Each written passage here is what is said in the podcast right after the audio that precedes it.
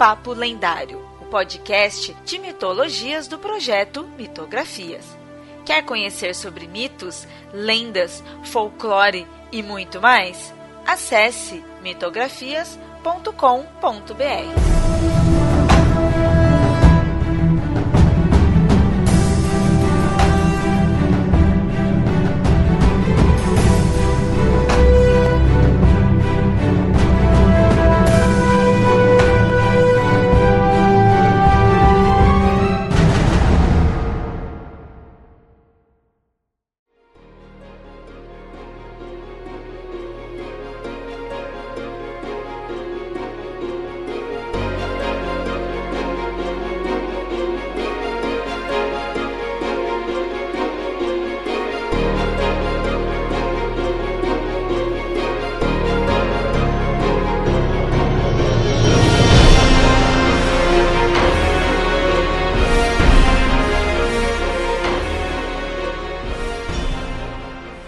ouvintes. Anteriormente conversamos sobre a violência que encontramos nos mitos gregos. É claro que fizemos um episódio focado aí nos gregos, pois querendo ou não é uma das culturas antigas das quais a gente mais tem conteúdo mítico. Tem mais coisas a se falar, então gerou todo um episódio. Porém, a violência e a agressividade, ela tá em toda a humanidade, então é óbvio que a gente encontra isso em toda e qualquer cultura. Né? E hoje a gente vai falar da violência nessas outras mitologias. Né? Vamos é, selecionar algumas divindades, alguns personagens, alguns episódios é, que mostram essa agressividade e essa violência. No primeiro episódio, a gente já acabou também mostrando um pouco o que seria em, em si a violência. Né? A gente mostrou é, diversos é, episódios míticos e no final até a gente conversou, tá, mas isso daí seria violência ou não? É, é, uma, é algo só tipo, para os nossos olhos, que está em outra época, em outra cultura, né?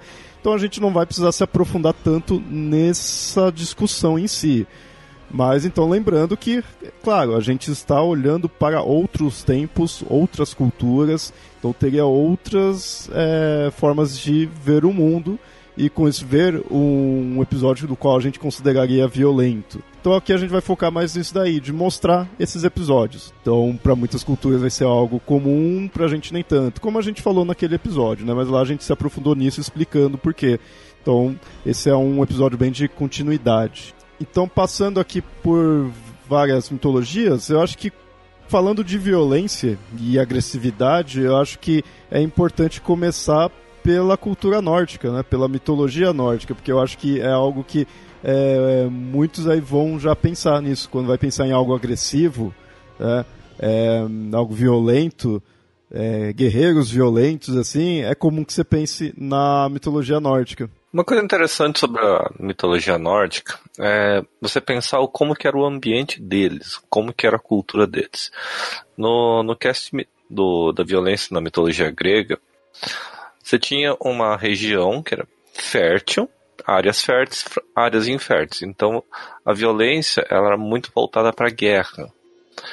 O, ato da guerra, o ato da invasão para os nórdicos e, em consequência, o agir violento, ele era muito mais da sobrevivência. Os nórdicos precisavam invadir outras cidades, precisavam saquear, senão eles não iam ter recursos suficientes. A plantação era difícil, você tinha meses e meses de inverno, e dependendo da área que você morasse, você podia ter até um mês inteiro de escuridão. Era uma região ruim ali de se, de se viver de, de questão natural, né? Tinha um gelo para tudo quanto é lado. Isso se reflete nos mitos deles. E por isso que a coisa mais famosa aí do, da cultura nórdica são os vikings, porque para quem não sabe, viking e nórdico são coisas diferentes, tá? Nem todo viking, nem todo nórdico é viking. viking é os que saíram dali indo atravessando o mar e saqueando os outros locais, né? Esses que são os denominados vikings, são a grosso modo, os piratas nórdicos. É, e isso é uma coisa muito famosa do, da cultura nórdica. Mas por que, que eles faziam isso? Porque eles precisavam de terras, de locais para poder plantar, para poder morar, né, para viver. Porque aquele negócio, se não fizesse isso, a cultura ali, a cultura não, a, a, as civilizações, os povos nórdicos, né, porque também eram vários né, ali, eles não eram uma coisa só, é, eles não iriam crescer, não iriam sobreviver. Então eles precisavam fazer isso. Tanto que o mais famoso que se tem, que é o Ragnar, que é, é algo até lendário né, em si, não, não é realmente histórico, mostra que ele e isso dele representa-se os, os, vikings em geral, né, os nórdicos ali que saíram da, das terras deles, mostra que eles foram para Bretanha e para outros locais para conseguir terras. E em dado momento, alguns já até nem estavam mais ali só guerreando em si, já fizeram acordo né, é, para ter a terra, para qual eles pudessem morar, plantar, né?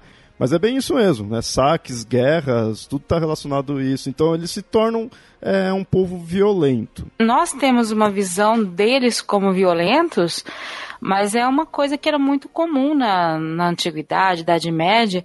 É, se eu sou um povo que não consigo nem conversar com outro povo, né, e não, não considero outro, eu vou para conquistar.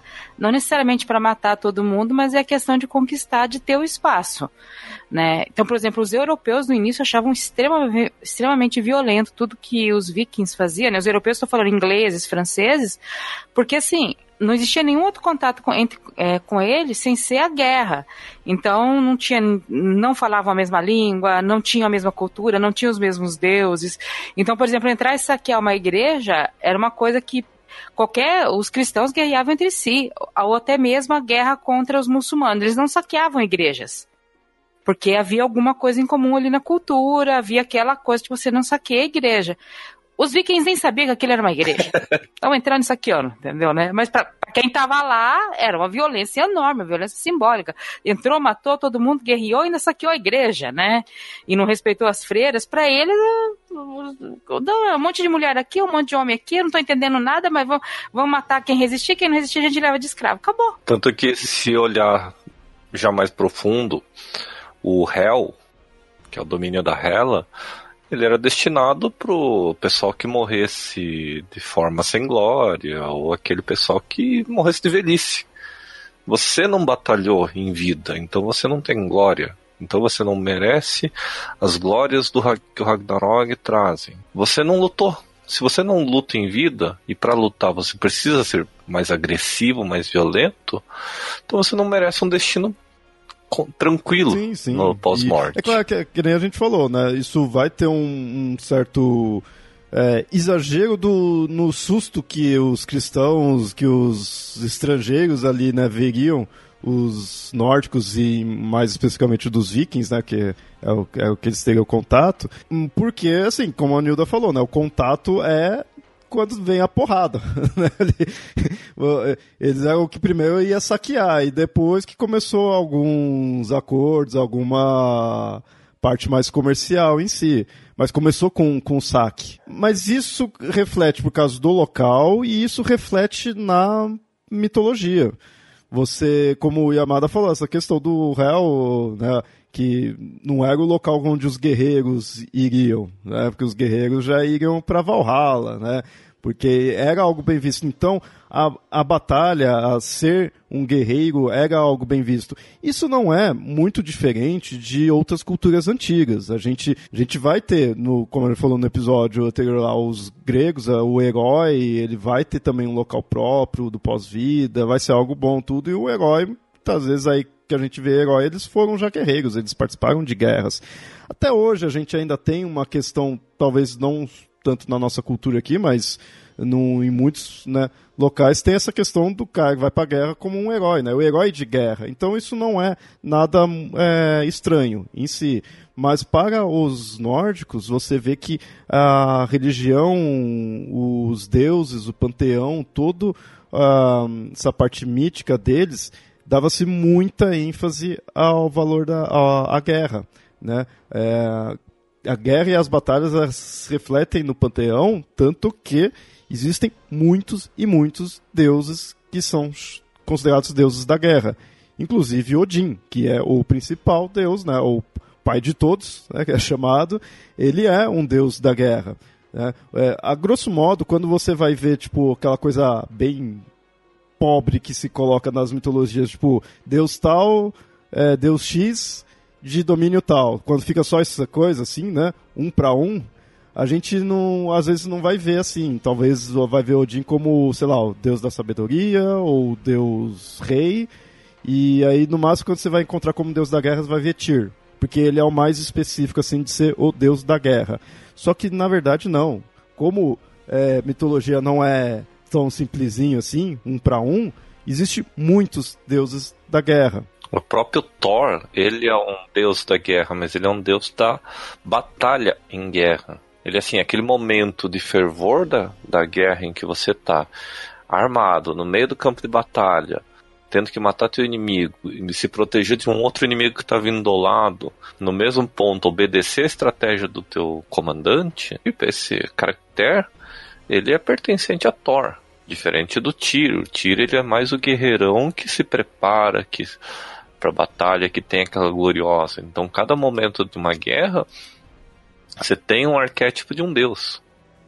Até mesmo Loki pode chegar a ser uma característica do de guerras em si, mas ele é mais aquela parte da estratégia, do pensamento, você formar uma batalha com inteligência. Fala sobre o Thor, é interessante que assim, ele é o deus, a gente ressalta muito que ele é o deus da guerra, até por causa das HQs, mas ele também era o deus da agricultura.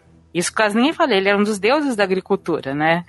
Então, assim, os deuses era muita coisa. Thor era da agricultura e da guerra também, do trovão. Provavelmente porque o trovão antecede a tempestade, antecede a chuva, que é bom para agricultura, né? Ou não. Os nórdicos, não existia um reino nórdico. Eram povos nórdicos, todos eles separados. Tanto que até hoje ali, aquela região, você tem uma briga. Finlandeses e dinamarqueses até hoje não se dão. E são todos descendentes do mesmo povo. Então, devido a isso, você tem que levar em consideração. O, o Thor, um guerreiro nórdico, durante uma fase da vida é agricultor. Ele tem que produzir, ele tem que fazer outras coisas, não só guerrear. É, e essa questão de ser vários povos, a gente tem que lembrar que isso daí se estende até a Germânia. Né?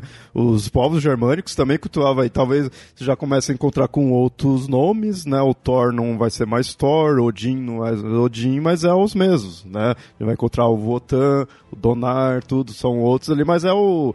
É, a grosso modo, fazendo uma comparação porca e superficial, é gre grego e romano, né? Mais ou menos nesse estilo. Os germânicos também, eles vão ter esse estilão. Eles também eram os povos bárbaros, né, que atacaram lá o, o Império Romano. Né? É, tá mais próximo ali eram os, os germânicos. E realmente, eh, os deuses eles tinham vários domínios ali. O Thor era da agricultura e, e da guerra, então, o, como falei, o Tyr é o mais basicão assim de ser da guerra mesmo, mas a gente vai ter a Freya também, até as mulheres né, estariam aí representando a, a guerra, né? E até, isso que é interessante, até o Balder, que ele, é, quando você coloca num domínio único dele, coloca ele como Deus da paz, ele tem uma representação guerreira, né? Por isso que até ele é muito visto como um paladino, já que é aquele diferente do Thor, que seria algo mais agressivo, ele é aquele guerreiro mais bem tipo honrado, se compararia ele com como um paladino, é, dadas as devidas proporções, porque né, paladino é uma coisa mais já de mais medieval para frente e, e, RPG mais fantástico, né? Não é uma coisa tão nórdica em si. De certa forma, Baldur seria meio que um herói divino, né? Ainda como uma divindade, mas aquele aquele teor heróico. Tanto que a morte dele, que é o que vai anteceder a questão do Ragnarok, né? A mãe dele, quando morre, fica assim, é quando sabe que ele vai morrer, né? Faz toda a proteção dele. Então ele é aquele queridinho. Então o Baldur é nesse estilo, mas ainda assim é um deus guerreiro, ainda assim é voltado para a guerra, né? Isso em parte porque é, os próprios deuses nórdicos, eles eram uma raça guerreira, é, pelo menos os principais, no sentido de que os deuses nórdicos eles eram uma junção de dois povos. Né? Inicialmente, ele, esses dois povos é, eles guerreavam, que eram os Ases, que é o Odin, o Thor, esses mais mais próximos da, da, da, realeza, né, da família de, do, do Odin em si, que guerreava contra os Vanires. Mas os Vanires que eles seriam deuses pacíficos, mas você começa a ver, porque eles seriam mais agricultores, eles passam essa ideia, né? Eles eram agricultores e aí guerrearam com os asas que eram sim deuses guerreiros. Mas aí você vai ver algumas coisinhas que os Vanires fizeram que também não eram tão passivos, de sequestrar pessoa do outro reino, né? Isso até, até vir a última guerra entre eles e aí realmente se unir. Tem a teoria de que isso foi guerra entre dois povos com deuses diferentes e nessa junção, os Vanires se tornaram o deus dos agricultores, porque os agricultores eram os mais pobres, eram os que tinham que lavrar a terra. Não eram os reis e os comandantes e os donos da terra. Faz um sentido isso. E como eu falei, né, tem muitos episódios de guerras. A gente não vai ter, pelo menos nesse primeiro, nesse aspecto mais divino, vai assim guerras ali com os povos em si, porque diferente da mitologia grega que você já une mais as divindades com os humanos, né? A gente já coloca o tá ali os deuses, tá os titãs, aí vem os olimpianos e aí já começa a ter filhos com os mortais ali já agindo assim na Terra, né? Já começa a se unir mais. Dos nórdicos, eles têm toda essa mitologia dos deuses, né? Tem a criação, tem os, os deuses contra os gigantes, e aí o Odin começa a reinar e tudo mais. E mais pra frente você começa a encontrar algumas histórias já voltada mais para os mortais mesmo, mais para os heróis. Sabe? Então é uma coisa dar uma certa quebra, que aí os deuses começam a ficar um pouquinho mais de fundo, né? Mas aquela coisa mais só de auxiliar. Então, quando você pega, tipo, o conto do, do a saga do Siegfried, tem toda uma questão das Valkyrias, aí tem Odin, tudo, mas você vê que fica uma coisa um pouco mais de pano de fundo. Então, assim, no dos mortais você vai ter as guerras, né? Que vai ter o, toda a saga do do Siegfried e tudo mais. E dos deuses, você vai ter também as guerras deles. Só que as guerras é o que? É esses dos Ases contra os Vanires, ou então os mais famosos, que é eles sempre enfrentando os gigantes. Né? Esse, só que é aquela coisa clássica de que é, ah, é violento? Tá, é uma guerra, mas você vai ver os bonzinhos contra os vilões. Seria bem isso daí. Da mesma forma que dos gregos a gente vê tipo Zeus e os olimpianos contra os titãs sabe? Aquela coisa assim, aqueles lá são os vilões, são praticamente monstros, né? Mesmo que é, dependente se é humanoide ou não, né? Mas aquela coisa ruim, é vilão, tudo, então tem que acabar com eles para poder trazer a paz, para ficar tudo ok. O muito do, dos nórdicos é isso, é enfrentar os gigantes, né? É, que curiosamente até é, tem muita questão de batalhas, né? Com isso do, do Thor enfrentando, aí desce a porrada no, no gigante tudo mais, tem várias narrativas disso. Por outro lado, quando põe o Loki junto, já o Loki já vai aquela coisa de não ir pela porrada, né? Já vai pela estratégia, já vai pro enganar, tudo que é o básico daquela divindade. Então você vê que mesmo uma, uma cultura extremamente guerreira, eles vai ter essas narrativas que mostram outros lados. E claro, acho que o questão, assim, o episódio mais pesado, um dos mais importantes, que na verdade ainda não aconteceu, que é o Ragnarok. Esse é episódios de destruição, uma destruição vindo atrás da outra e, e é extremamente violento porque é, você vê bem que é, é um, se você for parar para ver é um final extremamente épico que se tem porque aquela coisa, volta todos os inimigos, sabe? Se você for parar pra analisar. Porque é, vem Hela, vem o, o Loki se solta, o, o Surtur vem, a, a Jormungand vem, todos os que já enfrentaram alguma vez, tudo que tá é, ali de monstros e inimigos se soltam pra ir enfrentar os deuses, né? Então se torna uma coisa meio épica e heróica, mas é uma guerra. Por esse que épico, ele não passa, ao meu ver, né, isso é uma coisa meio pessoal assim, ele, ele, não passa uma imagem tão violenta em si.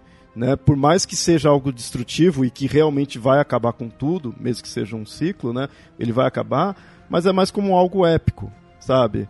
É, mesmo coisa, sei lá, você, você colocar, tipo, sei lá, as batalhas do Senhor dos Anéis como algo violento, sabe? Tipo, pô, é uma guerra. Guerra é violenta, mas ali você vê como algo épico, como um, até um que heróico, né? Pelo menos por parte de quem seriam os heróis, né? é aquela coisa, né? O Ragnarok, Guerra dos Senhores dos Anéis, todas elas são colocadas meio como guerras justas, né? Ou né, a luta do, do bem contra o mal, não é algo que, que foi se encaminhando para aquela guerra. Não, não é falado de grandes massacres, assim, tipo o Ragnarok, entrou numa cidade e matou todo mundo, sabe? É a guerra entre os guerreiros. Né? Aquela a guerra no campo de batalha entre os guerreiros pelo menos eu, eu entendo, sempre vi o Ragnarok como isso, eles vão para guerrear. Pode ser até é, em Valhalla, talvez seja na, na namorada dos deuses, mas é o local que estava se preparando para a batalha, né? Não é um.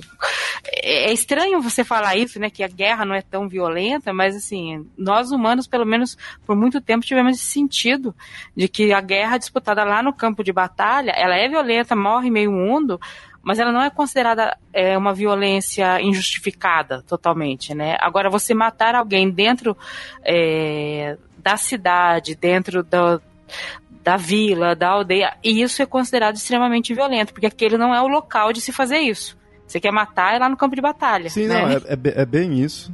E o, o que é foda é que isso traz uns certos argumentos que. que eu, aquela coisa assim, tipo, ah, é legal ver uma narrativa assim, envolver do Senhor dos Anéis, né? As coisas, as batalhas épicas, tudo lá. Mas. Vamos ser sinceros, guerra é uma merda, sabe? É uma coisa que não deveria ter que ter, né?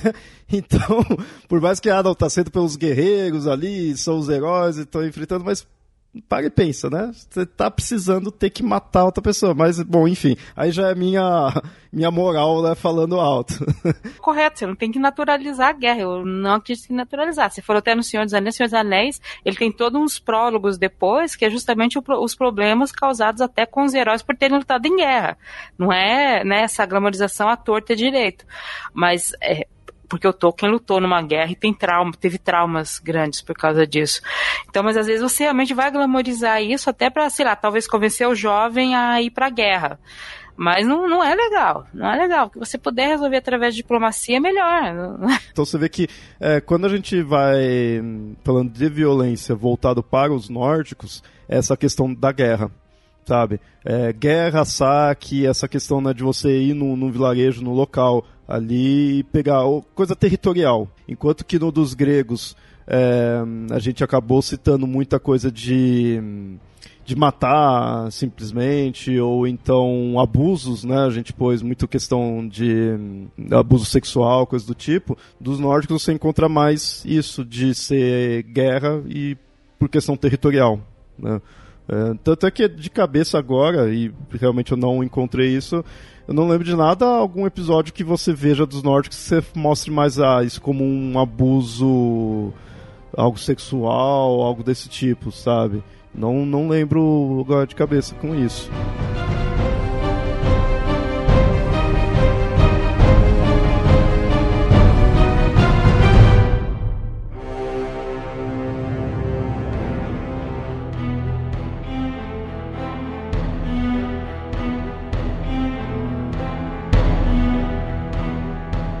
É, bom, a gente falou aí da mitologia nórdica, no, no anterior foi mitologia grega, né?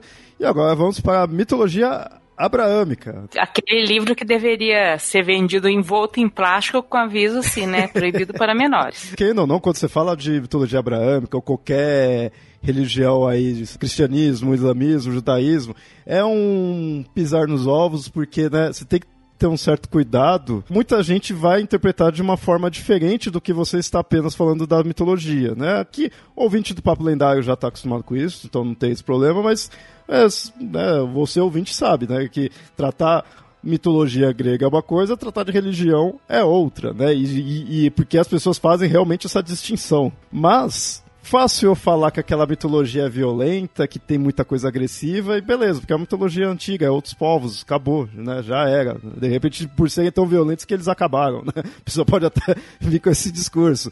Mas agora a gente já entrou num campo de religião que ainda tem hoje em dia, né? Ainda é, é forte atualmente. Então, Aí você começar a apontar os pontos violentos e agressivos que tem na Bíblia, né, nos livros sagrados, aí já é uma coisa um pouco mais sensível. Mas tem. E, e, muito dessa violência é naturalizada ou não se, ref, se reflete sobre ela, né? Sobre, porque ela tem um significado simbólico, tem um significado que tinha na época, né? Que, que é diferente do significado que você tem hoje. E algumas pessoas pegam o que está escrito, o que está traduzido, sei lá de quantas é, traduções passou o texto e joga na atualidade e fala é assim. Calma lá, né, gente?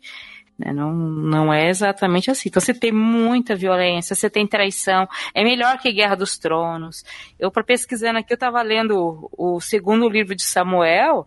Meu, o rei Davi, meu, ele ter matado Golias foi fichinha. Porque depois disso ele traiu o melhor amigo, certo? Transou com a esposa do melhor amigo, mandou matar o melhor amigo, os filhos dele se revoltaram contra ele, filho dele declarou guerra contra ele, filho dele, nessa declaração de guerra, pegou todas as concubinas, colocou em praça, digamos, numa tenda pública e estuprou cada uma delas para dizer que estava de posse, inclusive, do harém do rei. Então, assim, né? Uau. É, uau, né? Rei Davi não era não era brincadeira. Por isso que ele usava duas ferroadas, né? Pra quem assistiu a novela da Record. É. Sim, mas isso era, o, isso era o filho dele que fez. O, é, o filho dele. É porque é, é, tem uma coisa engraçada da novela da Record que acho que eles deviam, deviam. Em vez de produzir as espadas, eles compravam, né? Aí a espada que o, que o Davi usava era a ferroada. Ferroada do Hobbit. Aí não satisfeitos, eles compraram duas, né? Porque ele usava uma em cada mão. Mas aí falando dos episódios violentos aí que a gente tem. Eu inicialmente até tinha posto, pensado que assim, o primeiro coisa assim de, de violência seria do Caim matar o Abel. Mas agora pensando melhor, relembrando do episódio de, de violência na mitologia grega, é, ouvinte, você lembra que o Pablo até é, colocou um, no momento ali no final do episódio mostrando que, ah, de certa forma, a violência você pode ser encarado como aquela questão de violar, né? De, então você vai contra né, ou algo ali já estabelecido. Não que isso do Caim matar Abel também não seja isso, mas anteriormente a isso a gente tem um dos episódios mais famosos, de independente de ser da Bíblia ou não, que é a própria questão da maçã. Aquilo lá, se for ver, é uma violação né? Tanto que eles tiveram a punição. Então aquilo lá, talvez a gente possa também encarar como um ato violento, né? Comer uma maçã, né? E, tipo, entre muitas aspas aqui, comer uma maçã é algo violento. Tem uma teoria de que não é maçã, é um marmelo. é, é, que assim, na, na verdade, no, na Bíblia não fala de, de, de é, fruto não fala nenhum. só fruto. Só fruto. Esse lance da, de ser um, a desobediência né, de Adão e Eva ser o, a primeira violência, é que aí a gente entra no outro campo, né? A maior parte dos exemplos que a gente está dando aqui são violências físicas, né? No, no sentido de violar fisicamente uma pessoa, matar ou outros tipos de violência, né? Essa, essa violência do, do simbólico também é muito grande. Também a gente tem que pensar né, na, na, numa desobediência que causa, às vezes, coisas piores do que um assassinato, né? E eu acho que na, na Bíblia também acaba tendo muito desses episódios, assim, de que é, aquela coisa assim, né? É, violou, então quebrou né, algo que deveria ter, e com isso gera algo que aí já não seria mais violento nesse aspecto, porque muitas vezes é a punição, é a reparação, né? Mas é muitas vezes é algo agressivo. Um que encaixa nesses dois é o que eu ia pôr aqui inicialmente, que seria o Caim matar o Abel. E isso é um algo violento fisicamente e tá ali posto como um, tipo, é um homicídio, né, o fraticídio, né, até, né, por serem irmãos ali. É um genocídio também, em certas leituras é classificado como um genocídio, porque co colocam ele como se tivesse matado um quarto da humanidade. Nossa, é verdade, né, antigamente você matar uma pessoa já tá matando a porcentagem a maior, né? Então. E o Caim, em algumas releituras, ele é classificado, reclassificado depois como um demônio. Ah, sim, sim. Né? É,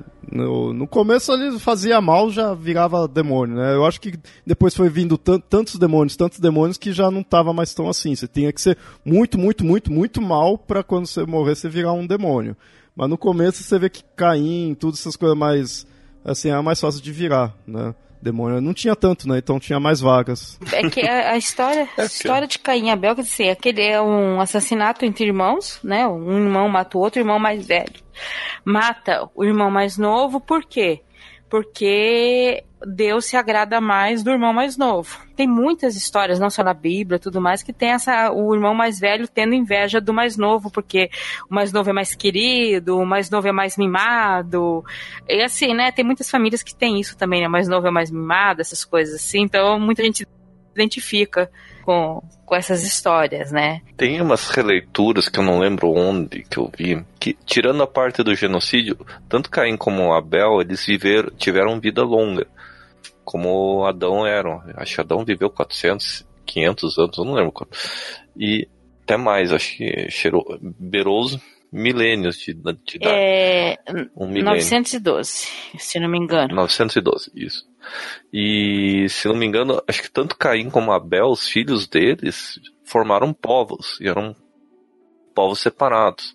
Quando o dilúvio aconteceu, acho que o dilúvio meio que matou praticamente todo o povo que era descendente de Caim.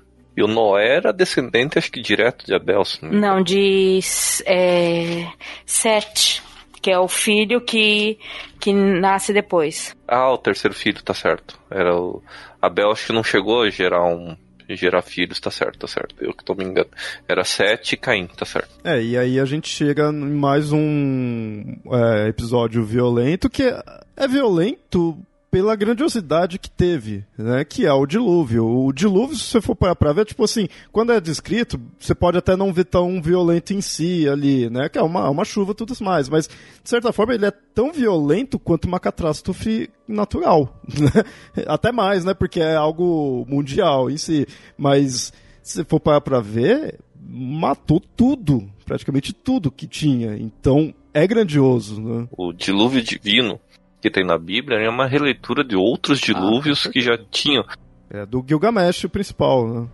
Do Gilgamesh não. É que não é o Gilgamesh que passa pelo dilúvio, é o o carinha que ele vai conversar, que eu, que eu esqueço o nome lá. Aquele filme sobre Noé, tem uma parte daquele filme que é retrata bem essa questão do o que é que está acontecendo, porque ele está na arca e está escutando os gritos das pessoas se afogando. É chocante, porque é aquilo que está acontecendo. Está morrendo todo mundo afogado, as pessoas gritando socorro e eles trancados lá dentro. Aquela cena retrata o que foi a violência, né, aconteceu ou não, o dilúvio, mas simbolicamente é isso, ele mandou matar todo mundo. Então tá morrendo todo mundo e as pessoas estão gritando. Interessante que nesse ponto você vê que a gente já começa a colocar elementos assim que não seria violência no sentido de violar, porque está sendo feito pela própria divindade que cuida tudo, então, tipo, ele que faz as regras ali, está servindo até mais como uma punição, ou como um aviso, ou como uma reparação, mas são atos agressivos, né?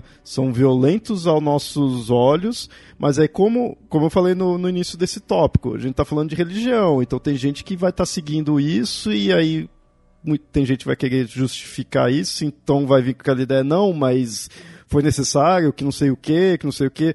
Mas não, é algo agressivo, né? Esse do dilúvio, a ideia que você for, ter, que você for ver, né, o que acontece, e esses outros de Sodoma, Gomorra, esses assim, que aí traz muito a questão dos anjos sendo violentos, né, sendo agressivos. Que em Sodoma e Gomorra tem uma, uma ação direta dos anjos, inicialmente para verificar se haviam pessoas justas o suficiente lá, e no final eles acabam salvando o sobrinho de Abrão e a mulher que acaba olhando para trás e virando sal, que é uma das ordens para eles não olhar para trás, ela olha para trás e vira sal. Os anjos vão lá na casa de Lot para conhecer ele e a família. E o povo, acho que é de Sodoma, né? Vão lá para a porta de Lot querendo que o anfitrião é, apresente os visitantes para a população.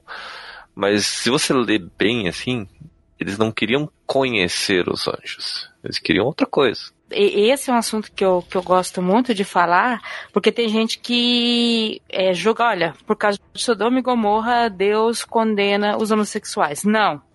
Não é isso que está acontecendo em Sodoma e Gomorra. O problema não é esse.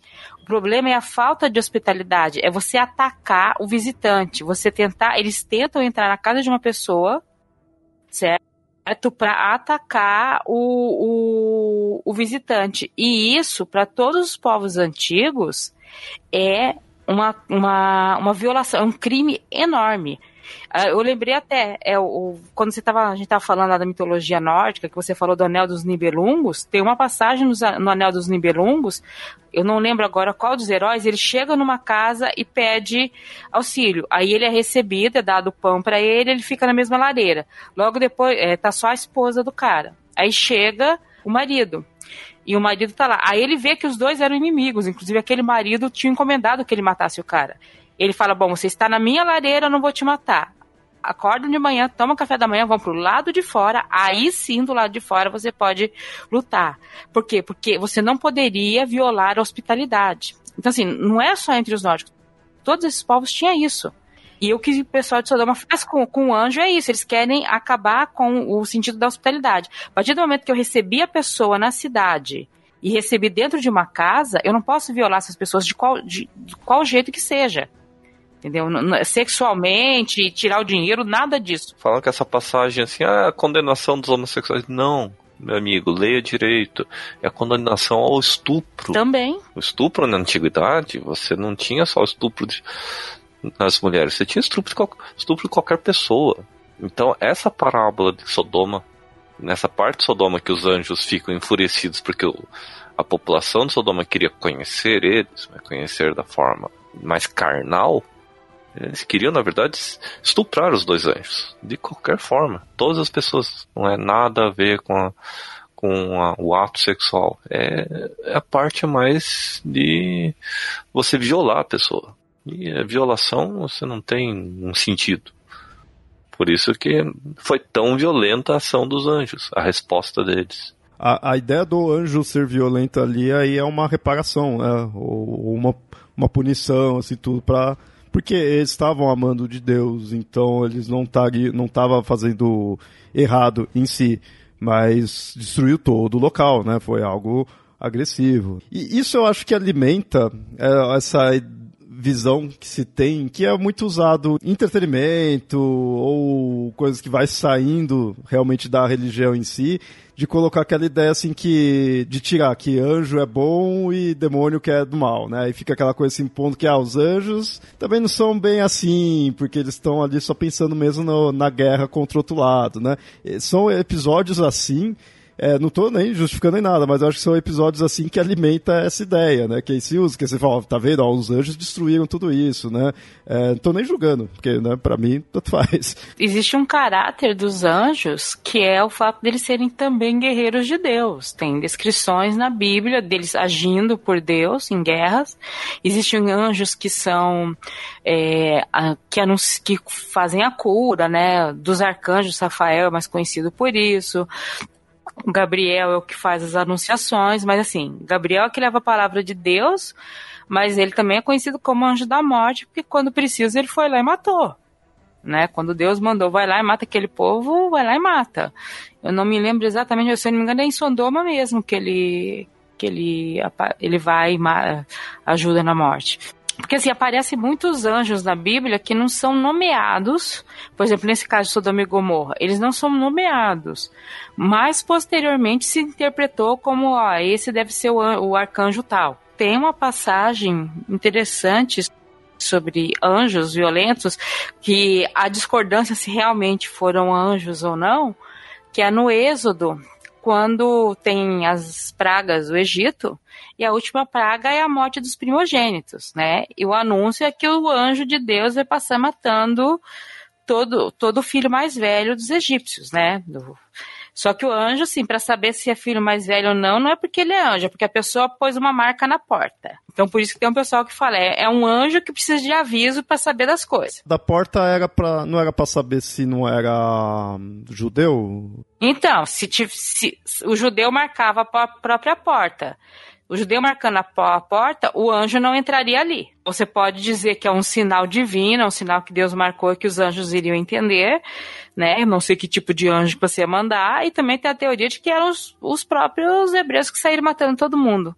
E aí, para saber quem é ou quem não é, põe o um sinal na porta. É, tem, tem essa teoria, mas assim, são anjos matando criancinhas. Não só bebês, matando crianças, matando é, o filho mais velho.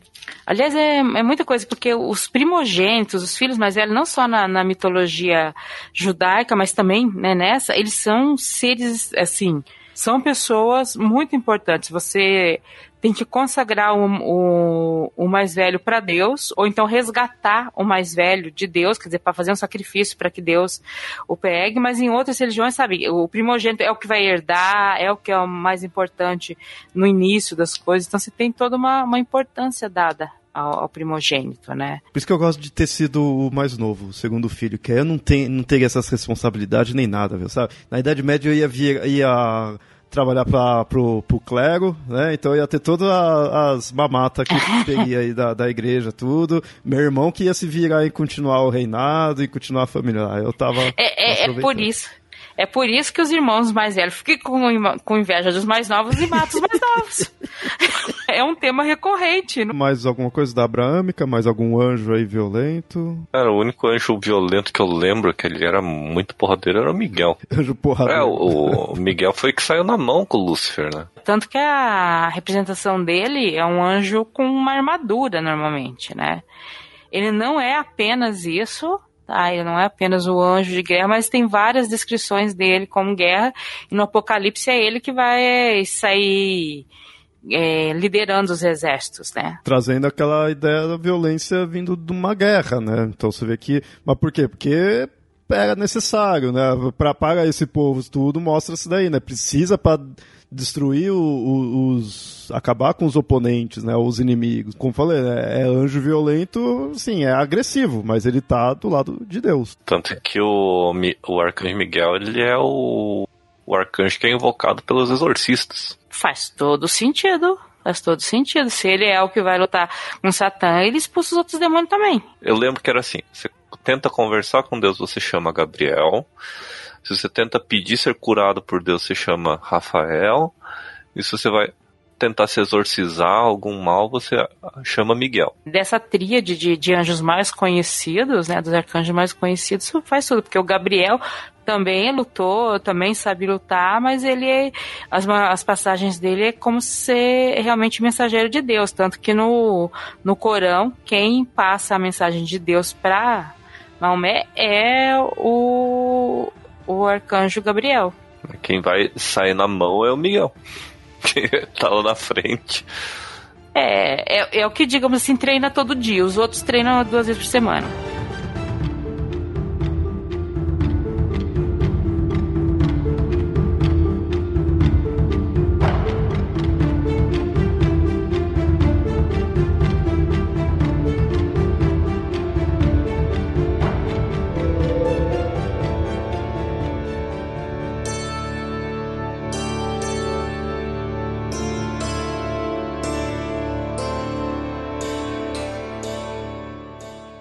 Agora vamos para outra mitologia aqui. A gente chega aí no Egito.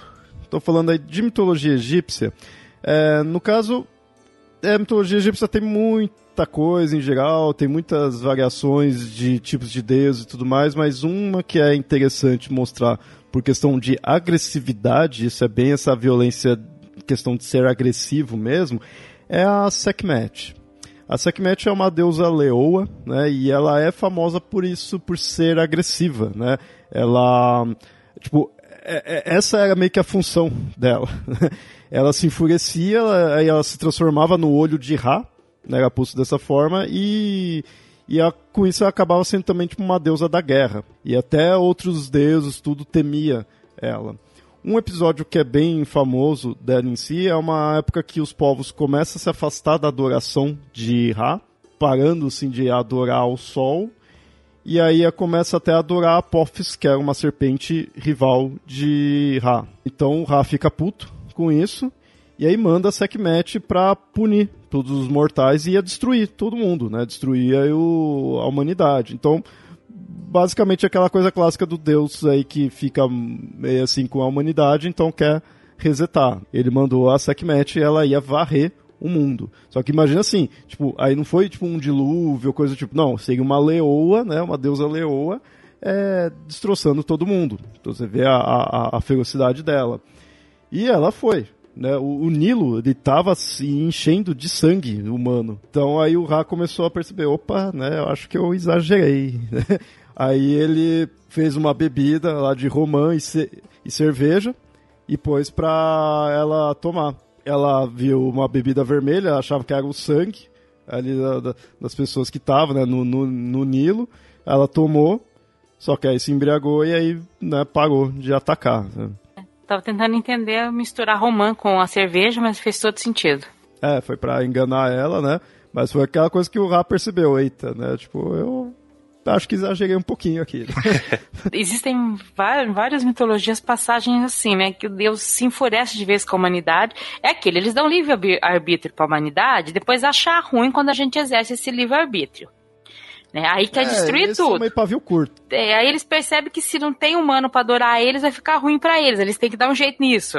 É, é, esses deuses realmente precisam ler um pouquinho mais antes de de criar assim, sabe, humanos. E uma outra divindade, é, que aí a gente entra na parte de violência bem no sentido de violar, apesar de que algumas coisas que ele fez é meio pesado sim, mas é mais no sentido de violar mesmo, é o Sete. Isso em determinada época, porque o Sete, depois de um tempo, ele passou realmente a ser retratado como um deus maligno. Já teve épocas que ele não era tão assim, que ele era até o guarda-costa do Ra, né, ele lutava contra Apophis. Apophis que era realmente vilãozão mesmo, era uma cobra, ele sempre foi ruim. Mas o 7, né, teve uma época que não é assim, mas depois de um tempo passou. É, tem todo um motivo histórico disso daí, né? E então ele começou a questão de lutar para ter o poder. E aí alguns de seus atos para tomada do poder foi violento, né? Por exemplo, tipo, ele pegou os Ziggs e esquartejou ele, né? Dividiu em inúmeros pedaços. Ali o próprio irmão. Então aí você vê, né, uma violência física mas o principal dele está nessa violência de quebrar as regras em si. Ele está tentando tomar o poder, ele estava indo contra os deuses. Ele, tá, ele é um oponente ali da, das divindades. Estava querendo o poder, tanto que ele lutou contra Horus e aí chegou a ter até um julgamento para definir quem queria reinar mesmo, Sete ou Horus, porque ele fez todo um complô. Teve gente que seguiu ele, tudo quando eles foram né, é, passar a perna no Osíris. Então ele fez uma artimanha mesmo, não foi só lá é, cortando tudo, matando tudo. Né? Ele foi per perspicaz. Então o dele é muito dessa violência de violar mesmo, né? quebrar as regras. Eu acho que é, que é isso que torna, quer dizer, que foi tornando ele, né, com o tempo, um, um Deus mais, é, digamos assim, menos benquisto, um Deus que você não gosta tanto, porque um Deus que joga muito fora das regras, não, né, não é bem visto.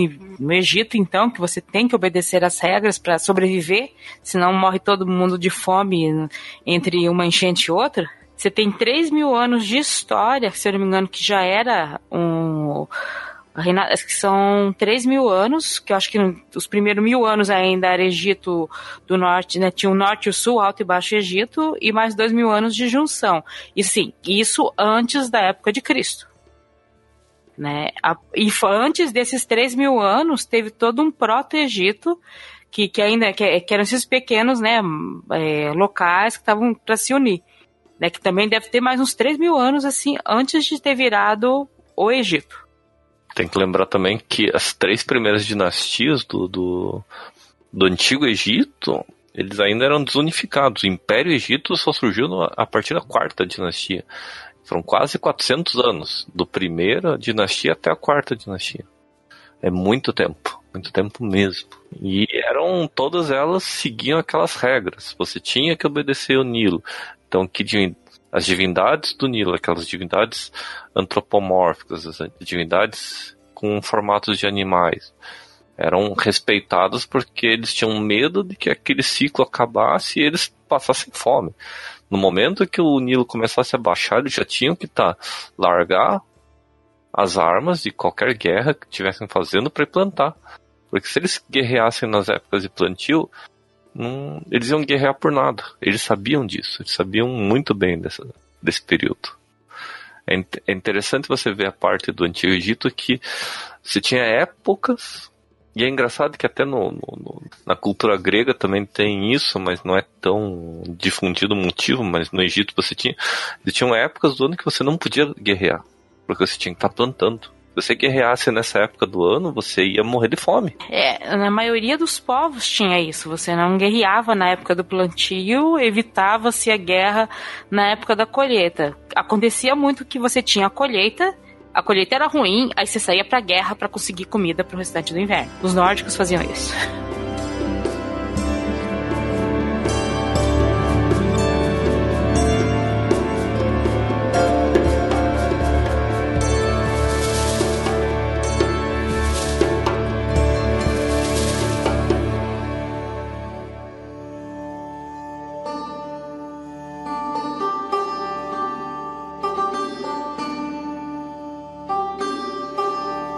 Próxima mitologia da qual a gente vai citar aqui é a mitologia hindu. É interessante analisar da mitologia hindu que, assim, ela trabalha com exageros. Né?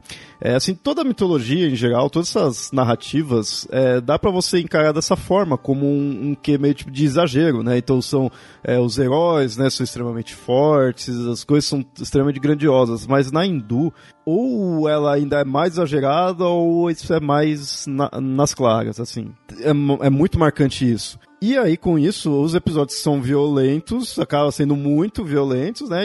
Porque vem disso, né? vem desse exagero que se tem. Então, os exércitos ali, quando mostra uma, alguma batalha, são exércitos gigantescos, né? As fúrias dos deuses é muito maior.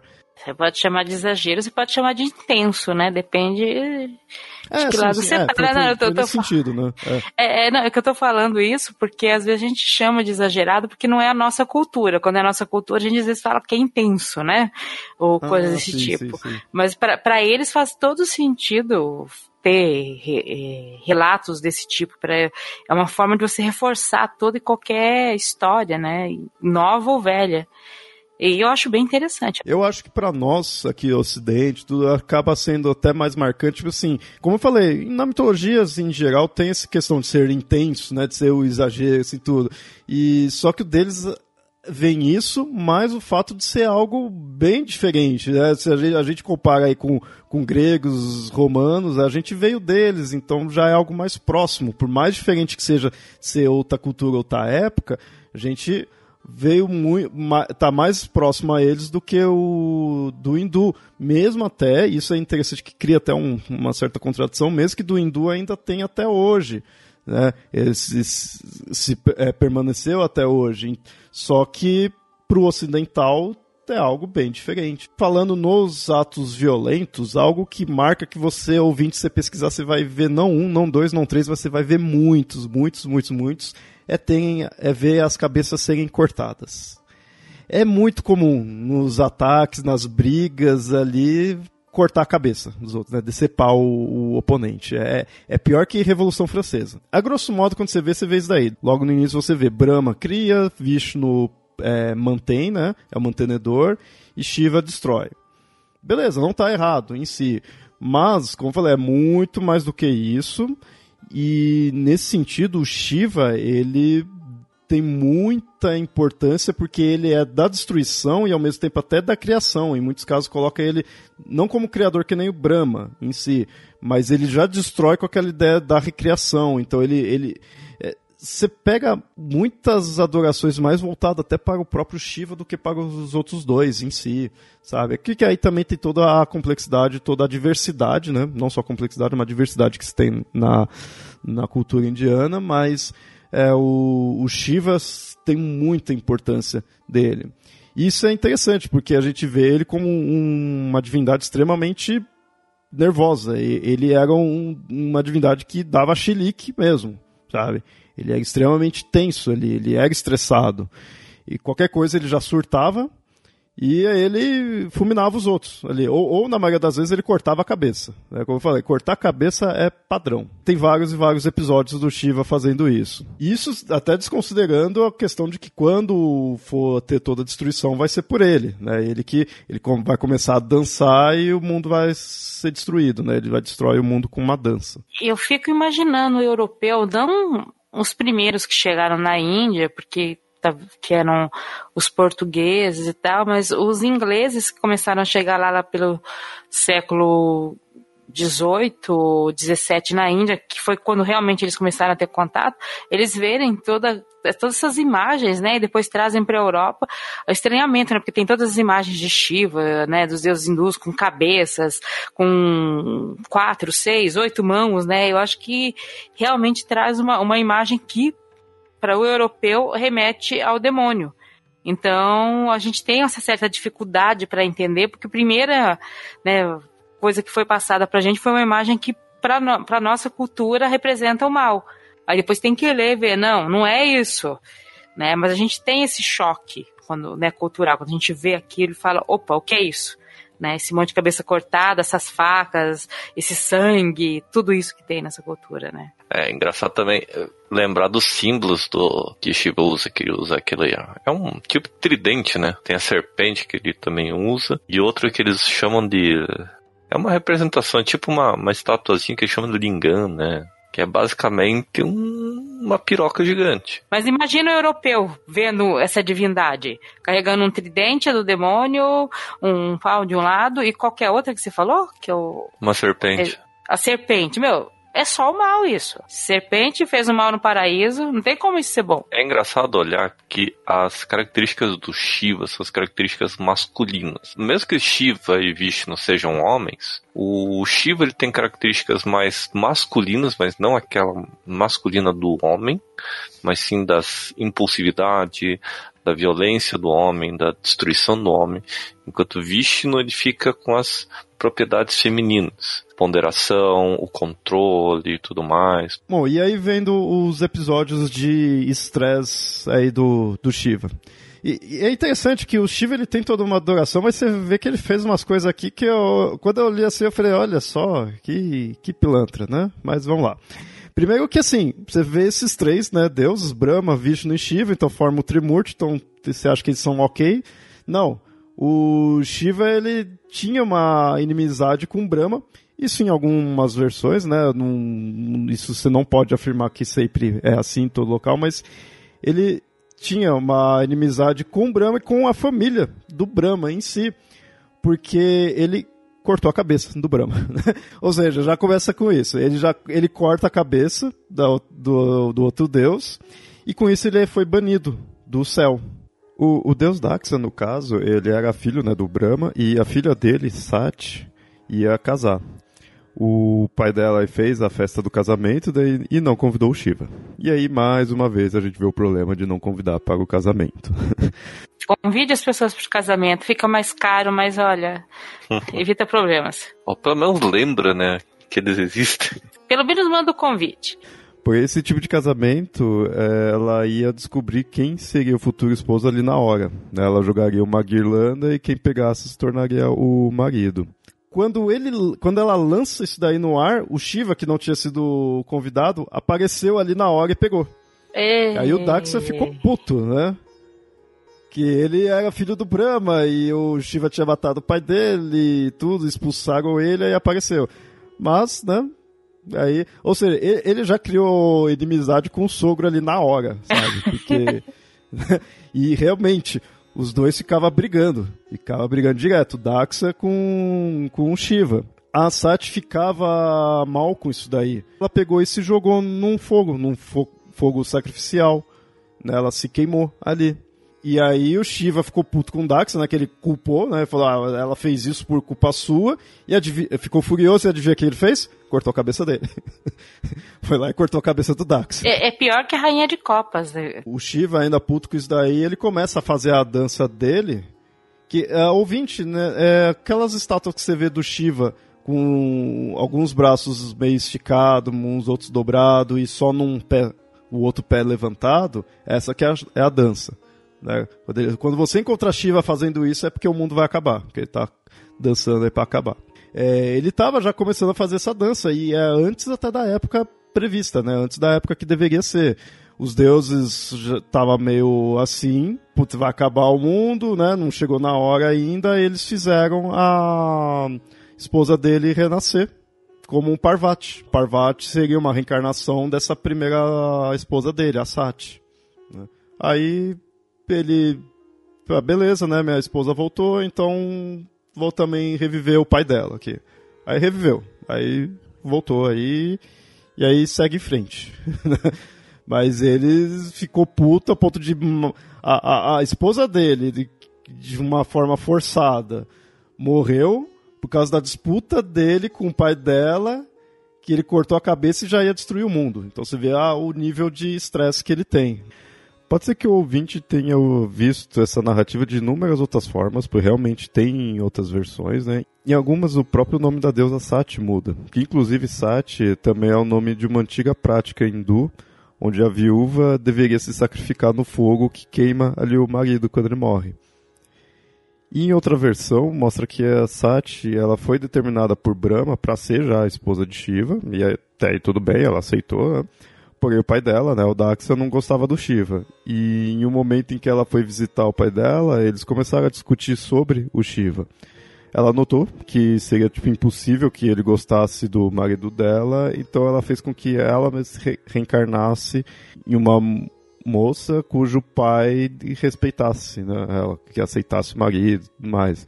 E aí, para reencarnar, ela pegou e suicidou. O Shiva ele ficou puto com isso, né, e foi até o local, ali onde estava o Daxa. E às vezes é descrito que, na verdade, quem foi, eh, foi uma forma específica, até mais temível né, do Shiva, que é chamada de Virabhadra. E aí destruiu tudo e a todos ali no local. Né, inclusive cortando a cabeça do Daksha. E a gente vai para o segundo piti do Shiva, que está até relacionado com essa primeira história, que estava uma vez lá o deus Kama, ele é um deus que ele usa um arco e flecha. Ele é meio no estilão do Cupido, assim. A grosso modo, né, a gente compara com ele porque ele atira as flechas e tem essa questão das flechas darem o desejo né, para as pessoas. E ele atingiu essa flecha no Shiva. Aí o Shiva viu isso daí e ficou puto com ele e fulminou ele. Aí dessa vez ele não cortou a cabeça, mas ele já fulminou. Só que aí ele viu que ele tava com a flecha e isso fez ele se apaixonar pela Parvati e aí é o motivo dele casar com ela. Né? Então a segunda esposa, que na verdade é a reencarnação da primeira, ele casou por causa disso. É, eu acho que o Kama tava tentando, digamos assim, resolver o problema anterior, né?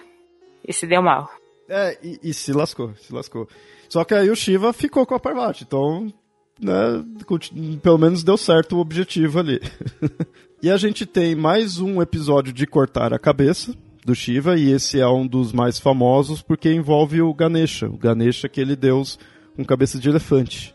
E eles perguntam, né, por que que tem a cabeça de um elefante? Porque a outra foi cortada pelo Shiva. E é bem isso daí mesmo. Aí tem várias versões dessa daí, mas é básica porque algumas mostram que o Ganesha ele é filho do casal do Shiva com a Parvati, outras põem que a Parvati gerou ele do nada. E mas de qualquer maneira, assim, o Shiva chegou em casa e aí viu o Ganesha. Aí alguns põem que por ele ter visto e tipo, que, que é isso, né? Não, não é filho meu, coisa assim. Outros é porque a, o Shiva queria transar com a mulher dele, né? Queria ter relações com ela e o Ganesha acabou se intrometendo ali, né? Como era filho e aí acabou se intrometendo. E aí o Shiva puto, né? Então sempre é alguma coisa assim. O Ganesha tava ali e faz alguma coisa que o Shiva fica estressadão. O Shiva vai lá e corta a cabeça dele. É uma coisa que eu não entendo, e é engraçado que até no, naquele um sábado qualquer tirou, tirou sarro com isso, que era assim, o Shiva foi lá cortou a cabeça do filho. E colocou a cabeça de um elefante no lugar. Aí eu fico perguntando, porra, mas por que você não colocou a cabeça dele de volta? Colocar essa cabeça antiga do Pia lá, não a cabeça de um elefante, que acho que o elefante devia estar tá passando no lugar. Você ia falar que o motivo, né, desse motivo de. Aí ele chega em casa, quer ficar com a esposa, quer transar com a esposa, e a criança chora, a criança vai pro meio da cama. Realmente ele não estava preparado para ser pai. E olha. é, é complicado. Sempre mostra que que é acesso de fúria do Shiva, sabe? Não é só aquela coisa de ser. Por isso que esse é um aspecto que você pode falar realmente que é violento, porque não é aquela coisa assim, não, ele tá fazendo para corrigir, ele tá fazendo porque é o certo ali. Não, ele está descontrolado mesmo. Esse do Ganesha, é, o, o tem, tem uma dessas. Dessa, tem muita variação nisso daí, né? Mas nesse que o Shiva tava, ia né, dormir, ia transar com a mulher dele, a Parvati tá ali se banhando e deixa o Ganesha de, de guarda para avisar quando o Shiva chegasse, né? Aí o Shiva chegou, o Ganesha não identificou direito quem que era, então barrou. O Shiva foi confrontar e que deu acesso de fúria. Né? De qualquer maneira, sempre tem isso. Ele fica furioso, vai lá e corta a cabeça. Ah, tá aqui a história, porque o... a violência do Shiva contra o Ganesha foi tão forte que jogou a cabeça muito longe, muito longe. E aí Shiva foi pedir ajuda pro Brahma. O Brahma falou: ah, pega a, primeira cabeça do primeiro ser vivo que você encontrar. E eles acharam um elefante moribundo que estava com a cabeça apontada para o norte, que era o que eles precisavam. Ah, tem que ser alguém com a cabeça apontada para o norte. Aí eles pegam essa cabeça do elefante que já estava morrendo. Faz sentido porque a cabeça o Shiva devia estar tá tão puto com o filho que quando cortou, da... sabe aquela cortada que dá aquela arremessada? É, e, e, o barato que você falou que ele foi lá ver com o Brahma, né? O que fazer, né? O Brahma deve ter falado, né, tipo, ah, vá, que você cortou a cabeça, igual que você fez comigo. você fez comigo, fez com meu filho, fez com não sei quem, fez com outro. O pior é que esse que ele fez com o filho do Brahma, né, do, do Daksha, ele também teve um negócio parecido. Então você vê que é uma. acaba repetindo, né, um pouco as narrativas, porque o, ele cortou, né? Aí lembra que no, no final ali a mulher dele reencarna, então ele fica mais tranquilo e ele faz o, o Daksha voltar. Só que também não, não dava para achar a cabeça né, do sogro dele. Porque os demônios, né, chamados né, de demônios, é, roubaram né, a cabeça. Aí ele teve que pegar de um bote. Ou seja, ele transformou o, o, o panteão é, hindu, tava virando panteão egípcio aí já. Bom, mas o Shiva não era o único deus assim agressivo. A gente tem a Kali, que curiosamente é uma das versões da esposa do Shiva. Mitologia hindu, uma divindade tem várias, várias versões ali e, e é se colocado dessa forma mesmo.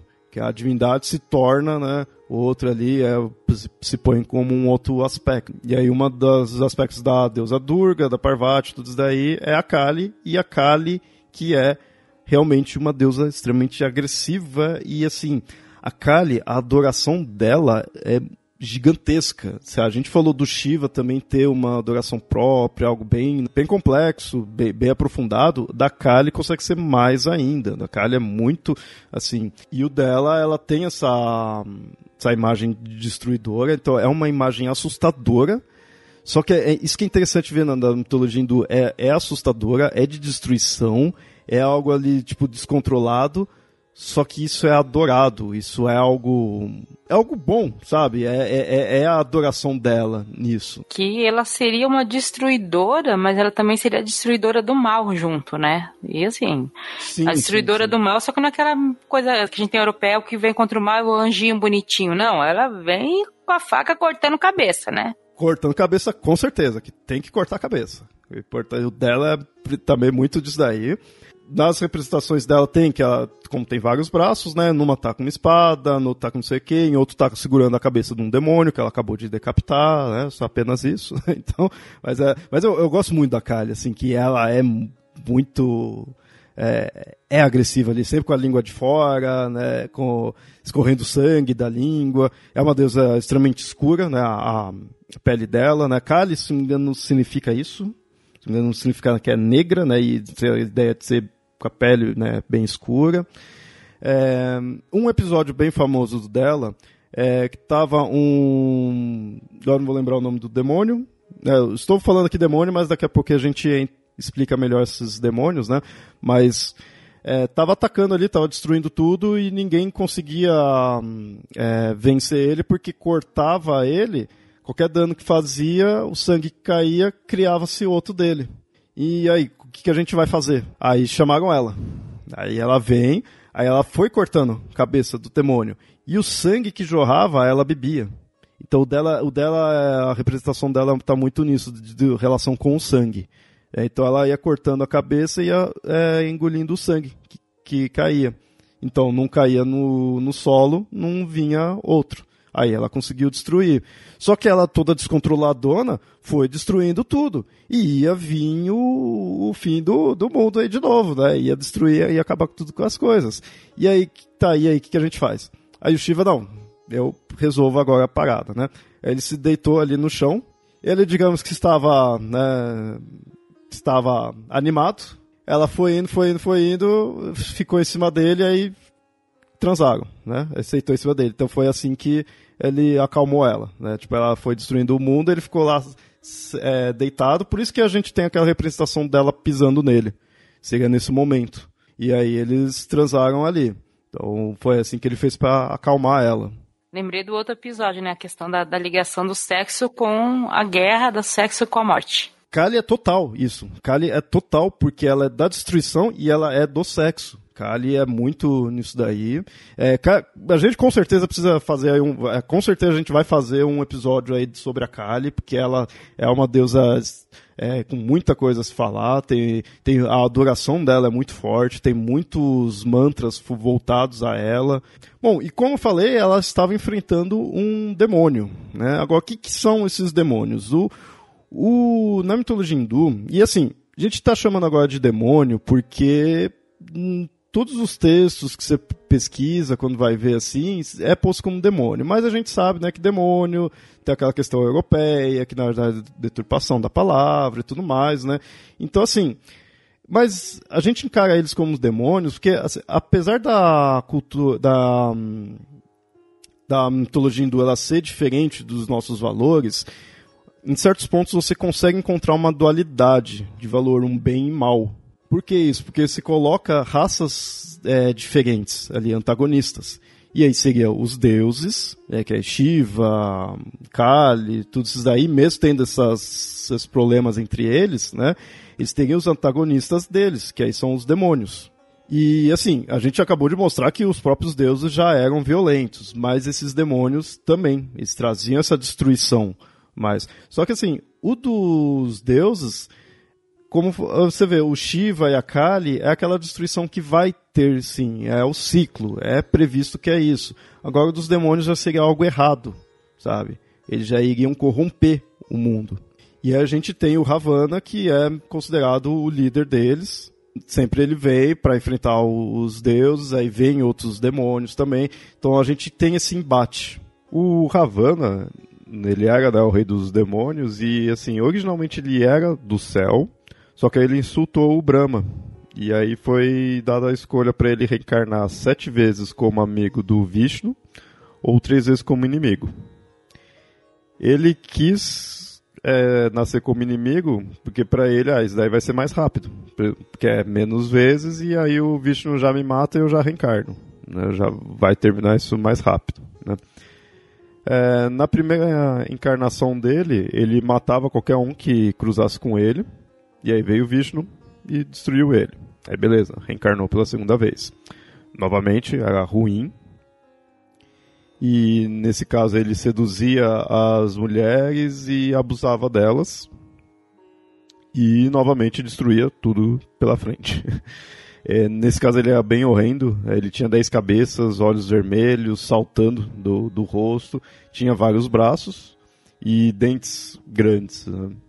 Ele era também capaz de aumentar o tamanho dele, né? ele chegava a ficar tamanho de montanhas. E ele é praticamente indestrutível, e somente o deus Rama, e no caso Rama é um avatar do Vishnu, que esse avatar ele veio especificamente para isso, para destruir o Ravana, e só ele conseguiria destruir e realmente derrotou o demônio.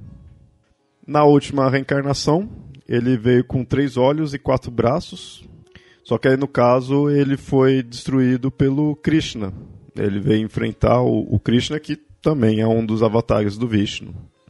E novamente foi destruído pela, pelo Deus. Né? E com isso pagou o preço e pôde voltar para o céu gente não diria que eles são monstros, que nem os nos, nos gregos, né, nos mitos gregos, que eles já seriam mais humanoides. Eles normalmente são bizarros, tem aquela coisa de serem feios. Tem vários braços, mas até aí os deuses hindus também, né? Mas então, por eles serem humanoides, acaba tendo essa ideia de serem realmente antagonistas, né? De serem malignos até. Que um, um monstro grego, muitas vezes você não vai ver como um maligno em si. Ele é uma besta, né? É uma fera ali. Agora esses não, esses seriam malignos. Mas a existência desses demônios né, justificaria boa parte desses deuses serem guerreiros, né? Quer dizer, eles podem abranger vários aspectos, mas eles também são guerreiros, a maioria deles, né? Porque você tem sempre um demônio ou demônios a, ali para combater. E não necessariamente ligada ao mundo dos humanos, né?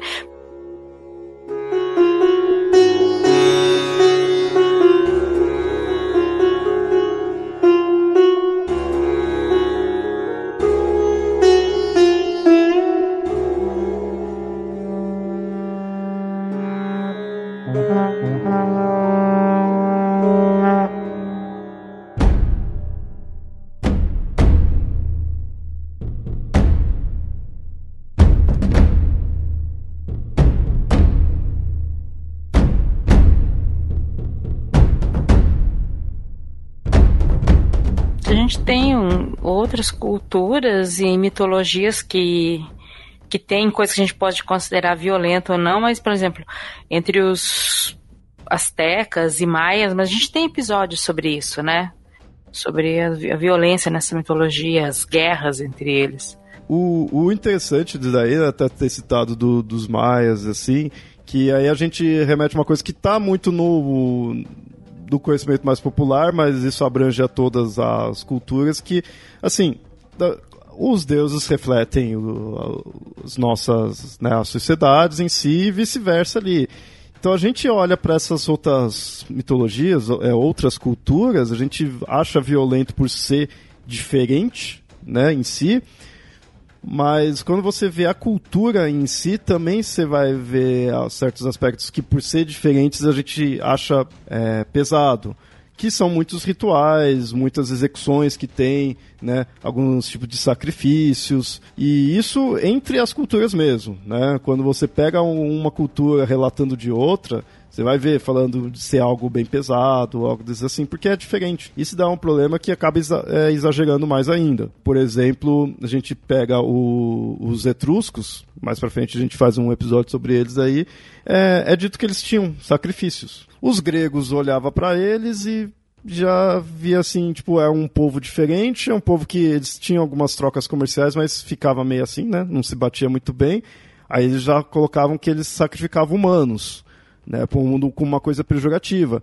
Não ser tão provado isso, se eles faziam isso ou não. Então, quando a gente vê olho, por olhos de outras culturas, ou os nossos por ser uma outra cultura, a gente vai tender a muitas vezes exagerar, ver algo mais violento ainda, algo mais é, pesado para nós. Não que não tivesse sacrifícios humanos aí por outras culturas, né? A gente pega em alguns aqui na América, ao redor do mundo inteiro, né? Popularmente é visto na América, mas no mundo inteiro tinha isso daí. E pra gente é meio pesado, né? Você fala que os gregos, né, falam do, dos etruscos, mas, por exemplo, entre os gregos, você, é, toda vez que você matasse um animal para comer, aquilo era considerado também um ritual de sacrifício ao deus, porque você tinha que queimar as vísceras para o deus, o víscera e o, né, e tudo pa, para o deus. Então, assim, para mim tá tudo bem, porque depois eu vou utilizar essa carne. Já no outro, ah, sei lá, é feito o sacrifício de um ritual diferente, né? Eu já considero bárbaro. Ou que é com um animal que eu não como, né? E o outro está comendo, então é considerado. É, quer dizer, esse termo bárbaro até vem dos gregos, né? Que é, esse, é o quanto eles estranham os outros povos. Na, na cultura hebraica, o templo de Salomão, um, um trecho da o, a parte mais interna do templo é a parte do sacrifício. Você levava para fazer os sacrifícios. Meu, era uma açougue céu aberto. O cara precisava levar e sacrificar um bode. Mas assim, era todos os hebreus iam para o mesmo lugar para sacrificar um bode, uma ovelha, um dependendo do, do, do, que fosse que tivesse lá, era um boi. Era um açouguão, meu. Aqueles é, sacerdotes eram açougueiros. Porque eles tinham que matar do jeito certo, tá, para fazer o sacrifício. Aí uma parte a pessoa trazia, outra parte era queimada para Deus, outra parte os, os sacerdotes podiam ficar. E era um sacrifício, mas imagina, era um, aquela parte do sacrifício era um açouguão a céu aberto que você estava matando animais. Hoje em dia eu ia me horrorizar com aquilo. Né? Porque a gente não está acostumado também a ver os nossos os animais que a gente come, a gente não vê eles serem mortos na nossa civilização atual, né? A gente não vai lá matar uma galinha mais. Você vê que é, é aquela coisa que desde o outro episódio a gente foi pondo que por ser por ser diferente que nos impacta, né? Então, atualmente, você não vê mais matar galinha, então, para né, muita gente não estar tá próximo disso, vai achar algo agressivo, né? Quem já cresceu com isso já vai tranquilo. Então, agora transporta isso para um, é, milênios, né, centenas de anos atrás, outras culturas, vai estar tá acostumado com algo, com alguma prática, é ok. E, assim, isso falando da civilização humana ali. Mas a gente sempre tem que lembrar que isso é refletido na, nas divindades. Né? queria falar assim, a gente está falando né, da, das violências, né, que tudo, quando, toda vez que a gente coloca isso, olha, você tem que verificar como é que era o... Né, a gente não está relativizando a violências em si.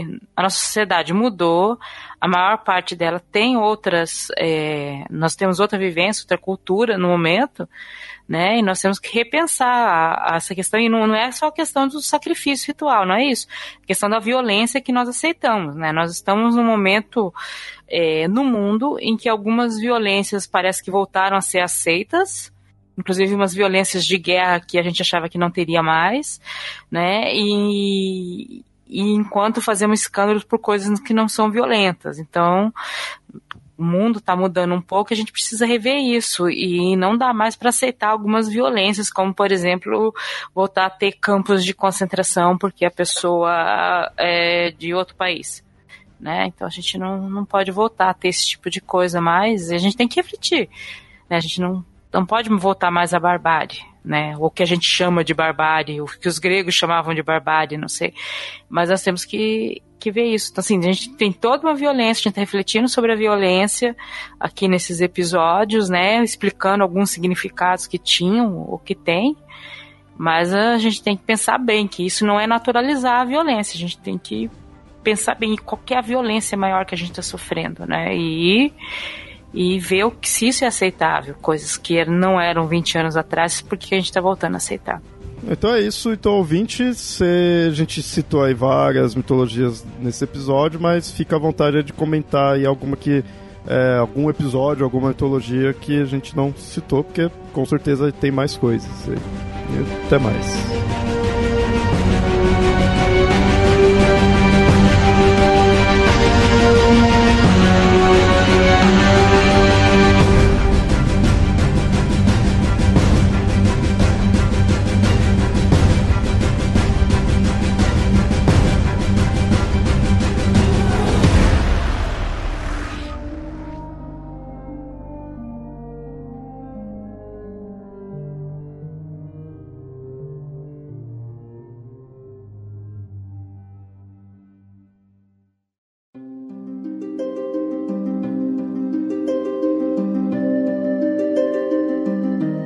Ouvintes. Espero que tenham gostado do episódio. Se tiverem algo a acrescentar, podem comentar no site ou enviar e-mails para contato@mitografias.com.br.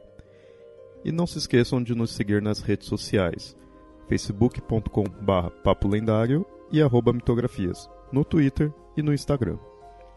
Esse episódio só existe graças ao apoio dos padrinhos e madrinhas do Mitografias, que colaboram com um valor mensal.